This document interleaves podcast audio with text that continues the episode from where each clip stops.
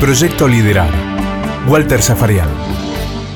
En nuestro proyecto Liderar tenemos la chance de charlar con Maxi Rodríguez, con la Fiera Rodríguez, con el ídolo referente que tiene News. Maxi, ¿qué tal? ¿Cómo te va? Bienvenido. Hola, ¿cómo estás? Muy bien, muy bien. Voy a arrancar por la camiseta. ¿En qué momento tomaste conciencia del sentido de pertenencia por la camiseta de News? Creo que viene desde chico es lo que uno va le van inculcando de cuando empieza a dar sus primeros pasos eh, en lo que son las divisiones inferiores y cuando va creciendo, cómo te lo van transmitiendo todos, entonces uno lo va agarrando de esa manera y bueno, cuando empieza a estar en una primera división y todo eso lo, que significa, la, la vuelta al fútbol también, cuando estás afuera, todo ese sentido de pertenencia, la relación que tenemos con, con los colores muy fuertes y bueno, lo, entendemos y lo llevamos de esa manera. ¿Quiénes fueron los que te inculcaron eso? Porque por supuesto viene de chico, a lo mejor de la familia, el ser hincha, pero después vos fuiste tomando y adaptando ese sentido de pertenencia a partir de tus maestros en News. Sí, lo, lo primero es la familia, creo que te va inculcando eso porque toda la familia también es, leprosa. Eh, yo tuve a mi tío también que tuvo la posibilidad de, de jugar, no jugó mucho, pero estuvo en, la primera división, entonces, bueno, eh, desde chico me llevaban a, entrenar y creo que todo eso, más lo que me gustaba a mí estar en el club, eh, porque prácticamente pasaba mucho tiempo eh, en las instalaciones del club, todos mis amigos, vivíamos ahí en, en, el club, entonces, bueno, todo eso te lleva a, a entender lo que es el sentimiento hacia la institución, la, pertenencia, de pertenecer a un lugar, entonces creo que eso lo, va eh, incorporando de chico, más después todos los entrenadores y uno va viendo la, la figura que van pasando eh, en primera división sobre todo. ¿Y quiénes eran esas figuras o esos jugadores que vos mirabas desde afuera, todavía en divisiones menores? que te atrapaban, que te atraían, que los idolatrabas. Sí, yo crecí con todo el equipo de, de lo que fue todo el del 88, me acuerdo, bueno, eh, yo me acuerdo mucho de lo que era Scoponi, eh, el Chocholiov, el Tata, eh, tenía todo eso, uno lo tenía como, como referente, como ídolos, y después, bueno, fueron pasando también Saldaña, yo tuve la posibilidad de, jugar con, con Julio, jugué con él, entonces eran todos uno que lo, lo iban mirando, Nero Zamora, uno lo, los tenía ahí arriba, lo iba mirando y después con alguno tuve la, posibilidad de, compartir un vestuario, eh, con el negro Gamboa también, entonces son todas cosas que uno lo tenía eh, como ídolos y después tener la posibilidad de, jugar con ellos y ellos te, te, van guiando un poco. Y el mismo Martino, ¿no? Que después termina siendo tu entrenador. Exacto, sí, sí, sí, después son todas cosas muy, a veces, muy locas, por decirlo de alguna manera porque uno lo, veía en un campo de juego, los tenía como ídolos, con muchos pude jugar, después otro tuve la posibilidad que eh, fueron entrenadores míos, entonces nada, a raíz de todo eso que uno eh, tiene ese sentido, todos teníamos ese sentido de pertenencia porque desde chico estuvieron en el club y después, bueno, eh, pudimos compartir en una primera división. Bueno, después te tocó también jugar con, bueno, con Pochettino, por ejemplo. Sí, con Poche me tocó jugar en el Español de Barcelona, eh, a lo mejor con al Toto Berizzo lo enfrenté cuando él estaba en el Celta, y, y eso, cuando vos estás afuera también, cuando te cruzás, te saludás, eh, siempre está la charla de, de Newell, entonces son todas cosas muy muy lindas de todos esos jugadores que yo cuando era chico los miraba por televisión o, tenía la posibilidad de verlos de más cerca en un entrenamiento, eh, con mucho después tuve mucha relación y los enfrenté o compañeros o entrenadores y eso es algo muy bueno. Inclusive, bueno, el descubridor de muchos de aquellos chicos que aparecieron a comienzo de los 90 fue Bielsa y, también fue tu, tu técnico. Es más, fue el que te llevó a la selección. Exacto, sí, fue el, que me hace debutar.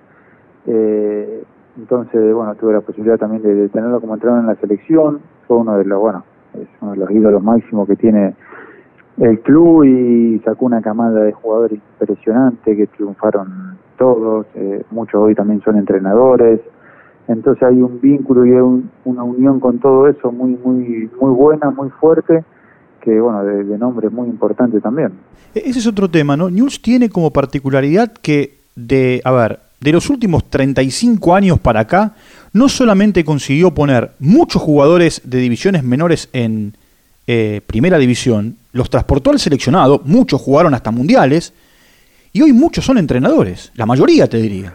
Sí, sí, sí, tiene como ese proceso, bueno, bien lo decía, eh, muchos de los que salieron de esa camada eh, jugaron, debutaron en Newell, tienen ese paso por la selección, son entrenadores, eh, a veces las cosas se, se, van dando, pero es increíble que toda esta camada eh, es como que hizo el mismo proceso. La verdad que es algo muy lindo porque, bueno, eh, dejaron una huella también donde donde le tocó pasar, dejaron algo muy muy fuerte. Entonces, bueno, son cosas que, que se van dando. También a, a, eh, venían de, un proceso de un tipo como Marcelo con la enseñanza que dejó tanto en Newell como en la selección.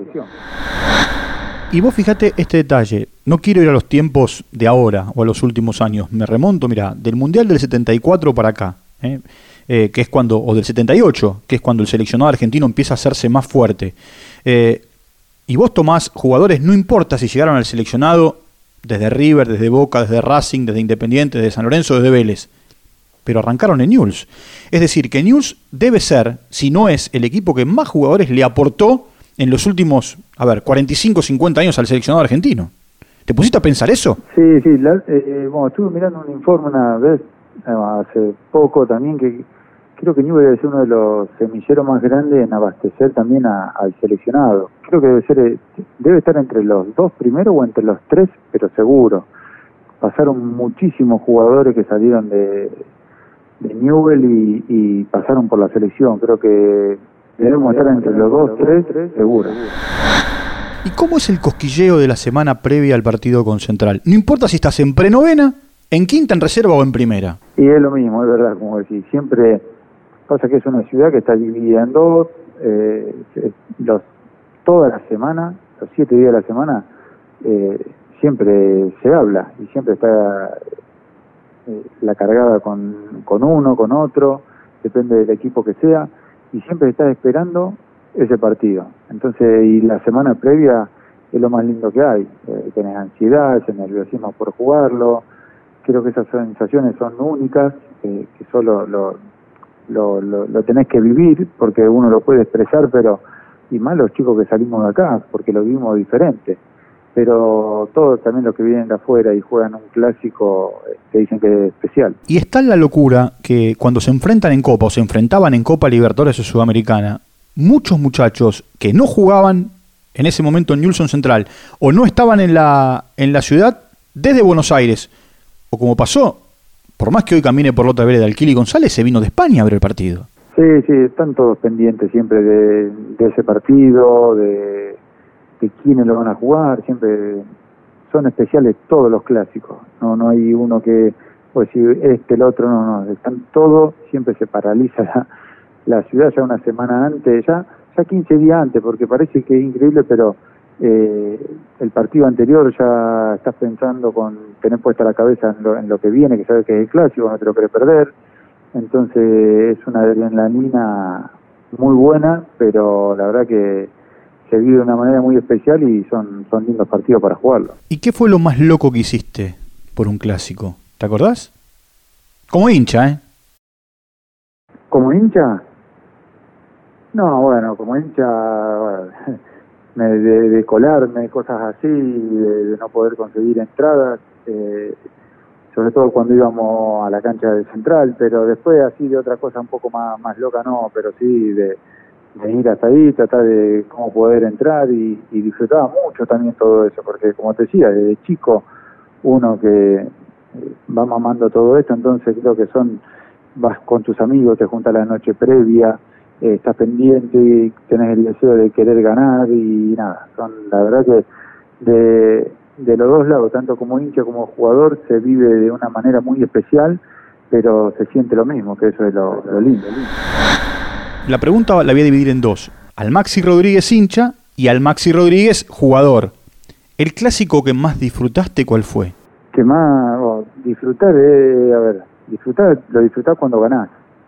porque si no después no lo, no disfrutaba. Y yo lo disfruto, es difícil a veces separar el Maxi Rodríguez hincha y jugador, porque es muy complicado, por cómo lo vivimos nosotros también, pero el que más disfruté, eh, el que como jugador el que yo hice el gol en el último minuto. Tiro de esquina, le va a pegar Maxi Rodríguez, le tiran de todo al referente de Newell desde la punta izquierda. Mirá si lo gana la letra mirá, mirá, si lo gana Newell. Me tengo que meter todas mis críticas a Osela, ¿sabes dónde, no? Mira si lo gana en esta, tiro de esquina desde la izquierda y ya van 47 y medio. En el área va Mateo a buscar la heroica. En el área está también relamiéndose el futbolista amoroso. Vendrá el tiro de esquina de Maxi Rodríguez. Rodríguez y el centro al segundo palo, el arquero que no sale el golpe de cabeza. La bajó Formica, Maxi le pegó. ¡Gol!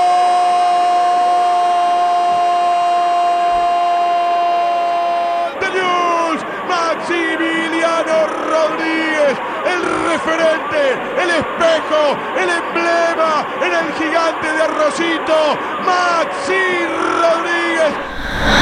Y después como hincha, creo que el que más, uno de los que más recuerdo también es uno que le ganamos, le ganamos en cancha de Central, en Central que, que se había suspendido el día que Newell iba ganando 2 a 0, el central empezó a tirar bomba y ahí se suspendió con un penal a favor Newell. Y cuando te, fuiste a jugar al exterior, ¿vos eras de esos jugadores que dormía con la camiseta de Newell's? Y estaba pendiente, yo estaba pendiente siempre de lo que pasaba con Newell, no me perdía ningún partido.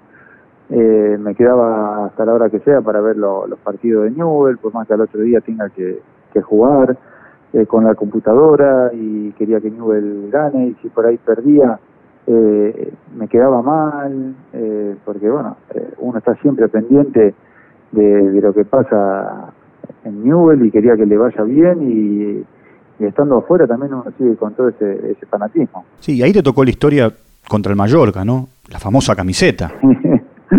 ahí me toca. Esa semana fue fue rara, porque bueno, eh, presentaban la nueva camiseta, teníamos que hacer la foto y bueno, y cuando me dijeron de los colores, nada, parecía que era propósito. Al principio no lo creía mucho, pero hasta que me la mostraron y bueno, encima de ese fin de semana tuvimos que jugar, hice un gol. Eh, sí, creo, no sé si terminamos 2 a 2, 2 a 1, pero me acuerdo que había yo marcado un gol. Eh, pero nada, parecía que era idéntica a la camiseta de Central. La verdad fue muy muy raro jugar con esa camiseta. ¿Y, vos qué le dijiste? ¿No me la pongo? Y esa semana me acuerdo que yo no había hecho la foto. Teníamos que hacer una foto para lo que eran la, las páginas de, marketing, para... Bueno, las fotos se hacen habitualmente. Eh, y me acuerdo que no, no la había hecho. Eh, y nada, después tuve que jugar el fin de semana, así que no me quedaba otra. Ahí se daban unos diálogos futboleros bárbaros, ¿no? Porque vos con Agüero compartías en el seleccionado argentino, con Forlán te enfrentabas, eh, Argentina-Uruguay, pero convivían en el vestuario y tenían una gran relación. Sí, sí, la verdad que hicimos una amistad muy buena entre los tres. Eh, bueno, como vos decías, con el Kun eh, compartíamos plantel en la selección, con Diego no, nos enfrentábamos, pero hicimos una amistad los tres muy buena, compartíamos cancha ahí, hemos pasado lindos momentos, y hicimos lindas amistades, y bueno, eh, siempre están, viste, la, la típica también, más cargada cuando jugaba la Argentina-Uruguay, todos los partidos que se hacían, pero la verdad que hicimos un lindo, un lindo trío ahí con, con el Kun y con Diego.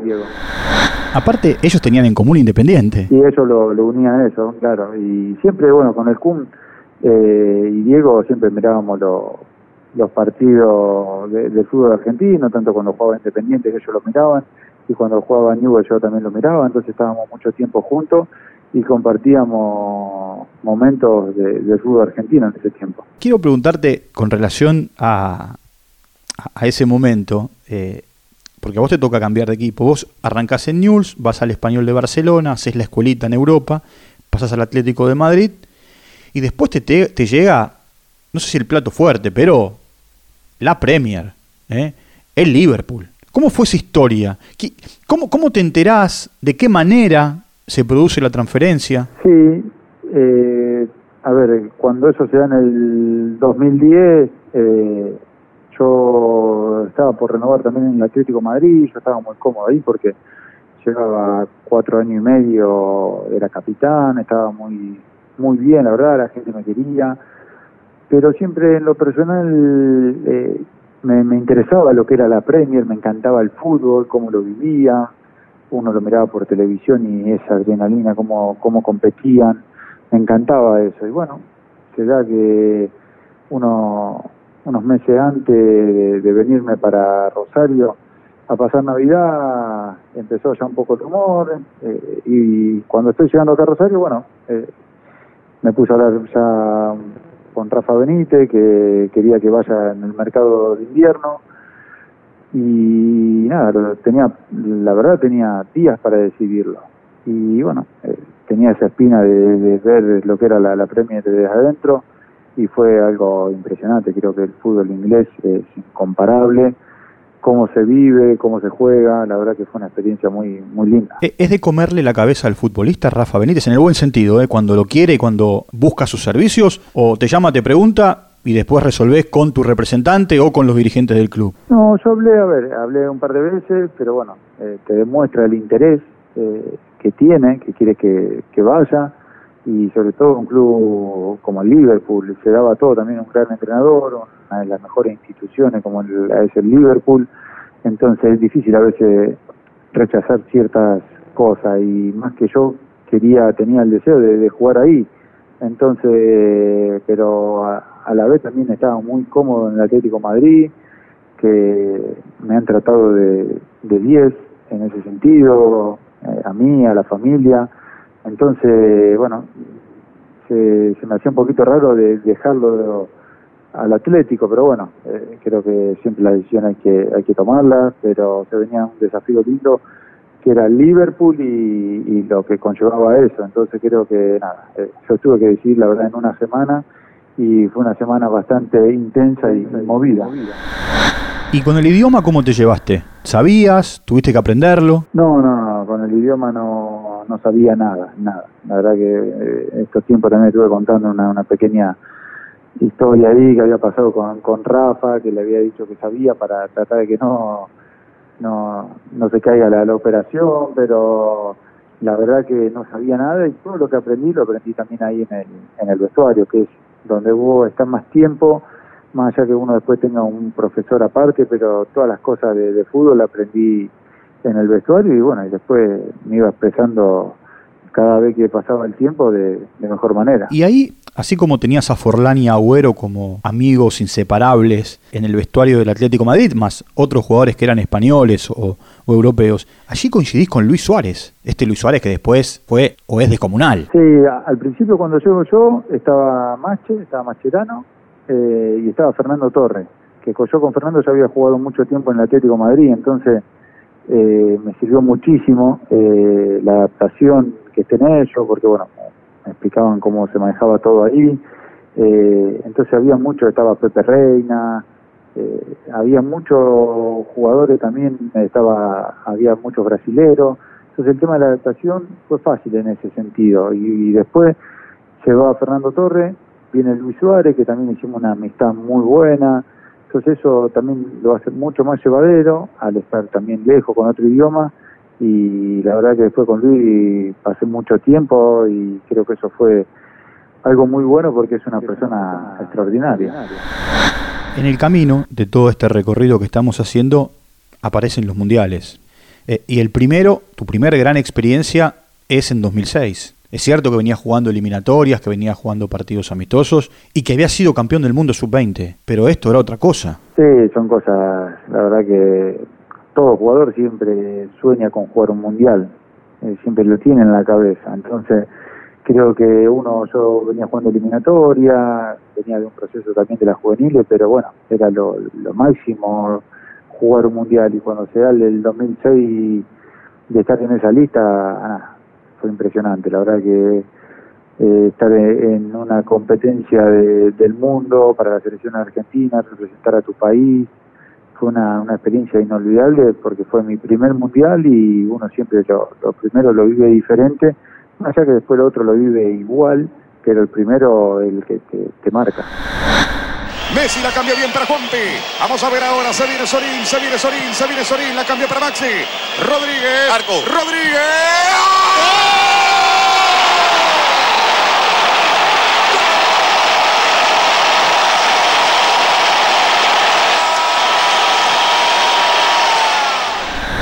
E-, ese gol a México, por supuesto, le dio a la Argentina en el final del partido la clasificación, el avance a la siguiente ronda, pero no deja de ser uno de los tres o cinco goles más bonitos del seleccionado en los mundiales. ¿Vos tomaste conciencia de eso? Creo que, a ver, va- voy tomando conciencia o vas tomando, porque uno cuando está en el momento no, no se da cuenta de todo esto, pero hoy que lo vivo, que ya pasó tiempo y va viendo los mundiales y que estar entre los mejores goles de las selecciones en los mundiales, eh, hoy la verdad que tomas conciencia de todo eso. En el momento sabía que era un gol lindo, que no había dado el pase a otra fase, pero hoy te das cuenta que uno es soy privilegiado de estar en, en, en hacerle en hacer los goles más lindos para la selección en el sentido que yo cuando era chico tenía en la cabeza el gol de, de Cani a, a Brasil entonces vos ves goles de la selección y te aparece goles míos eh, goles del Cani y son nada cosas impresionantes que uno jamás me lo ponía a pensar eso y la verdad que hoy estar ahí es un privilegio, un privilegio y es algo muy muy lindo la verdad. Porque todo el mundo dice es un golazo, la agarra como viene y la cuelga en un ángulo. ¿Hay una historia del gol o no? ¿O es así? Vino un viandazo de Solín y la agarraste como venía y la colgaste. Sí, a ver, eh, salió, eh, sale natural eso, pero eh, yo en la cabeza tenía otra jugada, porque yo lo que quería era pararla de pecho para la pierna hábil mía, eh, de pararla para la derecha, pero veo que el, marca, el defensor de ellos, el marcador, es como que me cierra el espacio ese. Entonces, nada, eh, decido tratar de acomodar el cuerpo para otro lado, para, para dentro del campo de juego, y cuando la veo que está en el aire, le pego. Son decisiones y la verdad que termina de la mejor manera, porque se podría haber ido a la tribuna y creo que, bueno, eh, termina entrando y no, sobre todo lo más lindo que no- nos da el pase a, a la siguiente ronda, que creo que eso es lo, que lo hace eh, mucho mejor todavía, más allá de que el gol puede ser eh, lindo, pero creo que sobre todo porque bueno México también nos venía dominando mucho en ese partido. Por supuesto, después viene el famoso partido con Alemania y los penales. ¿Vos crees hoy a la distancia? Yo te voy a decir cuál es mi opinión. Yo creo que sí. ¿Vos crees que se fue injusto con Peckerman y con ustedes a partir de los cambios y los no cambios y de cómo se dio el partido? Es que mira, yo en ese sentido soy de los que digo, pienso que nunca se sabe qué es lo que va a pasar, porque siempre está claro que es más fácil hablar después que suceden las cosas, pero es que no no se sabe en realidad lo que va a pasar y ahí son decisiones que tienen que tomar tanto nosotros como dentro del campo de juego, también como entrenadores el tema de los cambios, pero es muy muy delicado eso y la verdad que no no sabemos qué hubiese pasado eh, con ciertos cambios, si se hacían, no se hacían. Eso es muy muy difícil de, de. Otro tema que se da en el seleccionado contigo es, así como a Bielsa lo veías de afuera y después te dirige, a Martino lo veías de afuera y después te dirige, a Maradona lo, lo veías en video y después un día se presenta como técnico del seleccionado. Sí, sí, sí, eso también fue muy... Era como muy loco todo, todo toda la película, porque uno, mientras que sigue jugando y sigue haciendo su trabajo, a ver, eh, uno siempre lleva a ese niño adentro. Yo a Diego lo miraba por video y era, era el Diego. Y de un momento para otro, cuando me entero que va a ser el técnico de la selección, que me podía llegar a dirigir, eh, nada, era, era todo como un sueño. Entonces uno decía, ¿qué, qué más? Y cuando lo ves ahí por primera vez, eh, nada, uno estaba un poco nervioso porque no, no deja de ser una figura lo que representa él y nada, la verdad que tuve la posibilidad que, que Diego me entrene y nada menos que en la, en la selección argentina. Fue difícil bajar el póster, es algo que le debe pasar a los más chicos en Newell's hoy, ¿eh? que llegan con 17, 18, 19 años y te ven a vos. Fue difícil bajar el póster de los ídolos para después o ser dirigido por ellos o jugar con ellos. Y a veces es raro, es raro porque a veces vos cuando idolatras a alguien lo, lo tenés allá arriba, eh, y más, sobre todo Diego, que era el mejor jugador de la historia, el mejor jugador del mundo, eh, lo que era para nosotros, para los argentinos. Eh, es difícil poder despegar eso, pero bueno, uno lo va tomando un poquito, por decirlo un poco más natural, cuando van pasando los días, las semanas, que lo vas viendo todo el tiempo, pero bueno, eh, te parece un poco raro y es, es difícil de, llevar eso, pero después se va haciendo normal y bueno, y como es que es un fenómeno en ese sentido, uno se va acostumbrando y lo va llevando, pero la verdad que sobre todo él lo hace también mucho más fácil a eso. Y en esta línea de tiempo que estamos trazando, te encontrás nada más y nada menos con alguien que se llama Lionel Messi en el seleccionado. Y, porque lo habías enfrentado, ¿eh? Atlético Madrid, Barcelona, una cosa es enfrentarlo, te voy a preguntar qué significa enfrentar a Messi. Y otra cosa es estar con él, jugar con él, verlo entrenar, compartir una sobremesa. Sí, cuando lo tenés a favor lo disfrutás y es como que estás tranquilo, pero después cuando lo vas a enfrentar no, lo, no, no lo querés enfrentar, eh, porque lo sufrís, porque es la realidad, lo sufrís, porque siempre eh, sabés que algo va, va a inventar o va a sacar de la galera, son esos jugadores distintos que en algún momento del partido va a hacer algo. Y la verdad que uno cuando jugaba lo, sufría, porque siempre termina haciendo cosas diferentes al resto y siempre termina determinando lo- los partidos. Pero la verdad que me tocó sufrirlo mucho, sobre todo en la etapa de cuando yo estaba en el Atlético Madrid, que lo enfrentábamos con el Barcelona, por momentos nosotros ganábamos, a veces, bueno, ganaban ellos, pero lo- la verdad que lo, lo sufríamos mucho. Más los defensores lo sufren. Lo charlaba hace poco con Forlán y, y- y él me decía, vos sabés que siempre arranca desde la derecha y que va hacia el medio y saca el zurdazo para el arco. Y sabés que lo tenés, o creés que lo tenés controlado. Y después la vas a buscar adentro. Mira, justo, mira, porque con Diego también teníamos una historia, con también con Mariano Pernía y el técnico era Javier Aguirre. Y claro, nosotros veníamos en el micro y viste cuando venís, que venís un poco relajado, que lo veníamos cargando, que lo tenía que marcar al Tano Pernía, y el técnico le dijo, me dice, mira que bueno, arranca por derecha y se mete para el medio y termina definiendo. Pero claro, él siempre va un paso más adelantado que, que todos. Y, claro, por más que eh, Mariano en este caso sabía lo que podía llegar a hacer, pero bueno, eh, en algún momento siempre te termina sacando algo diferente y la verdad que nada, es, es muy difícil de poder marcarlo o adivinarle lo, lo que va a hacer. Y tenerlo al lado, ¿qué, qué haces? ¿Se la doy? Siempre resuelve. O la, o la tengo y veo qué puedo hacer. ¿Cómo, ¿Cómo es la historia con él? Sí, eh, todo el mundo siempre lo, lo que busca con esta clase de jugadores es tratar de resolver, de darle la pelota a él para ver qué es lo que va a hacer.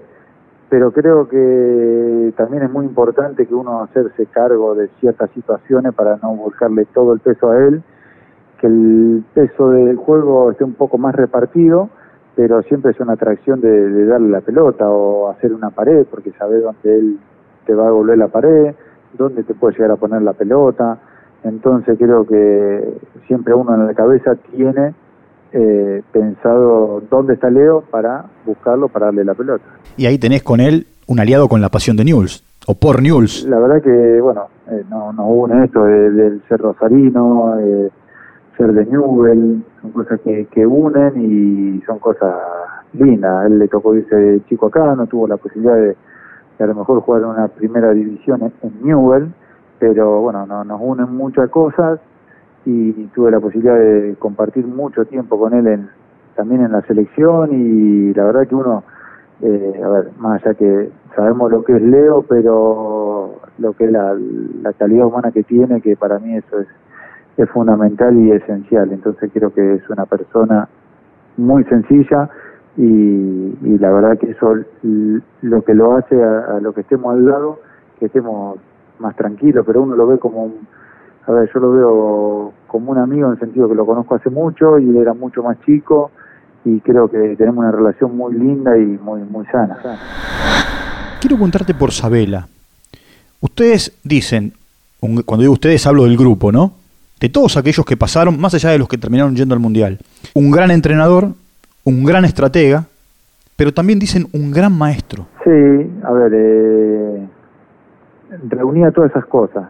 Eh, creo que eh, para planificar los partidos, pero la verdad que formamos un lindo grupo y, y él como persona, la verdad que eh, para sacarse el sombrero también, porque es un- una persona muy muy transparente, eh, que no, no, no se resguardan en el uso de entrenador. Eh, él, nada, se- es como es, es muy sencillo, muy simple, y creo que eso lo, lo que lo hace más humano y, y- y lo lindo que tiene, de demostrarse también como, como es uno. Y Alejandro en este caso re- reunía todo eso. Ese, ese vestuario en el Maracaná, después del partido con Alemania, ¿fue el vestuario más duro que te tocó vivir? Sí, fue muy duro, sí, sí, sí. Fue ese vestuario fue fue muy duro, muy difícil después de salir de ahí, porque bueno, eh, uno llega hasta esa instancia y siempre soñás con, con ganar, porque eh, cuando vos competís y estás en una final, pensás que vas a ganar. Y cuando te encontrás con, con todo lo contrario, es muy difícil de, de poder levantarte porque eh, el golpe es muy duro, eh, por más que uno haya llegado a la final, pero uno siempre quiere ganar y quiere salir campeón y creo que fue uno de los vestuarios eh, más más duro que me tocó vivir con el resultado negativo. Si me aprendiste mucho de ese día. Eh, es que, a ver, eh, uno siempre saca cosas buenas de, de esos momentos, pero en, en este caso es difícil porque estás en una final del Mundial y no le encontrás nada positivo. Eh, porque, como te decía antes, vos la querés ganar, entonces, eh, hoy ahora hablando, siempre lo que recordás son todos, eh, eh, a los chicos llorando, a los compañeros, eh, a todo el mundo, a todo el mundo, porque creo que todos estábamos convencidos de cuando vos ya estás en la final que la vas a ganar y, y el momento ese cuando estás volviendo al vestuario porque no te querés quedar ni en la entrega de medalla, nada, porque lo que querés es rápido desaparecer de ese momento, eh, es un momento muy, muy doloroso. Te tocó jugar español frente a Barcelona, Atlético de Madrid contra Real Madrid, Liverpool contra Manchester United, Peñarol contra Nacional. ¿Ninguno igual al clásico rosarino o sí? Es que por cómo lo digo yo, yo que soy de Newell, para mí el clásico este no, no tiene comparación. Eh, para mí el clásico acá de Rosario se vive diferente, pero también es impresionante cómo se vive el Peñarol. Todos esos clásicos también que me tocó jugar son, son lindos. El Manchester eh, con el Liverpool, el, Atlético con el Real, son clásicos impresionantes que yo los disfruté a todos, pero este para mí es especial. Eh, porque yo soy hincha, lo vivo diferente, pero todos los otros también son clásicos muy, muy lindos y muy pasionales. ¿Soñaste cómo van a ser tus días en el momento en el que dejes de jugar? Por supuesto, vas a ir a la cancha a ver a News, vas a sufrir diferente. Una cosa es sufrir desde adentro, porque sabes que podés darle algo al equipo, y otra cosa es desde afuera. Sí, sí, tal cual. Siempre me lo pongo un poco a pensar o, me lo imagino porque también lo, voy a sufrir como, a ver, como lo sufrí antes de, jugar, cuando era más chico, y bueno, ahora voy a ser más grande, lo voy a sufrir desde la tribuna, porque como decís, cuando vos estás adentro sabes que algo podés hacer eh, por el equipo, entonces lo viví diferente, pero bueno, me va a tocar de, desde la tribuna en su momento, y a sufrir, y bueno, uno también se va imaginando todo eso, pero nada, por ahora tratar de, de, disfrutarlo hasta que pueda desde dentro del campo de juego. Maxi, vamos camino a los 20 años, ¿no? De aquel equipo que fue campeón del mundo en la cancha de Vélez.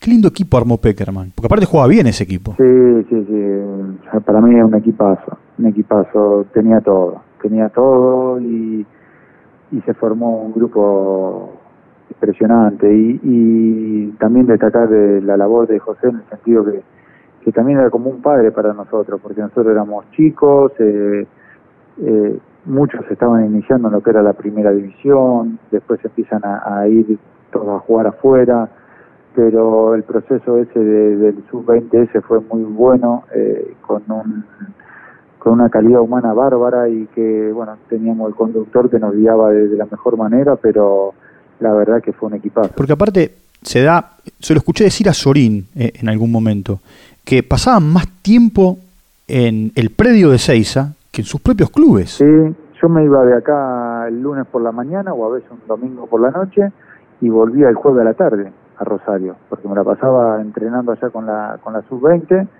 eh, entonces y llegaba acá el jueves por la tarde, el viernes entrenaba con mi categoría y el sábado jugaba en inferiores. O bueno, hasta que después ya estaba en primera división, pero yo todo el proceso lo hice de, esa manera y no era eh, estar en el predio ahí era impresionante, era muy lindo, porque vos convivías con eh, la, a lo mejor estaba la sub-17, sub-20, sub-23, y bueno, los sub-23 muchos ya todos jugaban en, primera división, y era algo muy lindo, todo, todo ese proceso que se vivía eh, en el predio y con la inferior de la selección. Sí, y aparte ponerse esa camiseta, ¿no? No importa en qué categoría, si es sub 15, sub 17, sub 20 o mayor. Es lo, es lo, más lindo que hay. Creo que cuando vos entras al predio ya respirás aire diferente. Eh, ya cuando te estás cambiando, te pones la ropa al entrenamiento y bueno, ni que hablar cuando tenés que jugar una competencia. Pero la camiseta de la selección es incomparable. Bueno, Newell's, Atlético Madrid, Liverpool, Peñarol, en todos esos equipos fuiste capitán. Definía el Maxi Rodríguez capitán. Soy de la misma manera capitán que si no, no lo soy. Eh, yo me demuestro tal cual soy, uno trata de... uno tiene también su temperamento, su carácter, eh, y bueno, uno tiene que ser un conductor también, y bueno, se ve que tuve la posibilidad de ser capitán en todo esos equipos, y bueno, eh, creo que eh, ser simple, a veces los mensajes ser directo, concreto, pero soy muy transparente y, creo quiero que me vean de esa manera. ¿Y el Maxi Rodríguez líder? Porque también, eh, hoy sos líder de grupo, fuiste en otros equipos, pero tuviste líderes que te enseñaron o de los que aprendiste. Sí, creo que, a ver, este, a uno esas cosas se va formando también, uno también lo tiene, eh, lo, lleva desde chico, lo, lo va llevando, pero bueno, lo va despertando también de más grande, porque te van guiando y, y el líder también es saber eh, hablar en los momentos justos, eh, tratar de decir las palabras correctas, tanto para un chico como para un grande, porque tenés que, que saber que a uno le puede afectar más que a otro, entonces tenés que saber todas esas cosas que que siempre poner el equipo por delante, no ponerse uno por delante de esas situaciones, sino siempre eh, en actuar por el bien del grupo, de la institución, que eso lleva también toda una responsabilidad. Vuelvo por un instante a Maradona. Cuando de pibe lo viste con la camiseta de Newell's. No, era un sueño, era algo impensado. De tenerlo. Impensado. Sí, sí, sí, sí, porque eh, verlo a Diego con la camiseta de Newell's era que vos podés decir a Maradona va a ir a jugar a otro equipo.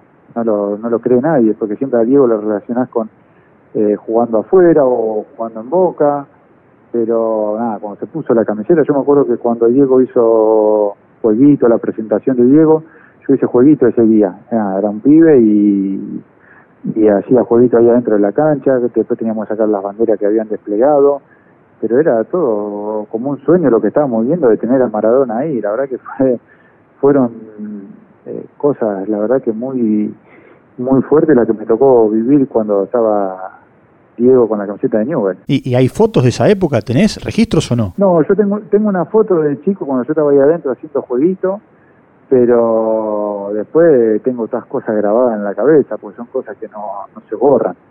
Eh, pero después tengo una, una, creo que tengo una sola foto nada más de ese momento ahí dentro de la cancha, eh, haciendo jueguitos, yo era un pibe, y pero la verdad que son los, mejores recuerdos de Diego con, con, la camiseta de Newell. ¿La mejor definición es la de Bielsa, el día que Newell sale campeón y se lo llevan en andas y grita Newell's carajo? Sí, eso es eh, una frase que, que queda grabada para todos los hinchas de Newell, eh, por cómo lo, lo vive él, cómo lo expresa, eh, son, son expresiones y, y lo, que dice el Newell carajo, eh, nada, eh, decís eso y lo relacionás a Marcelo enseguida.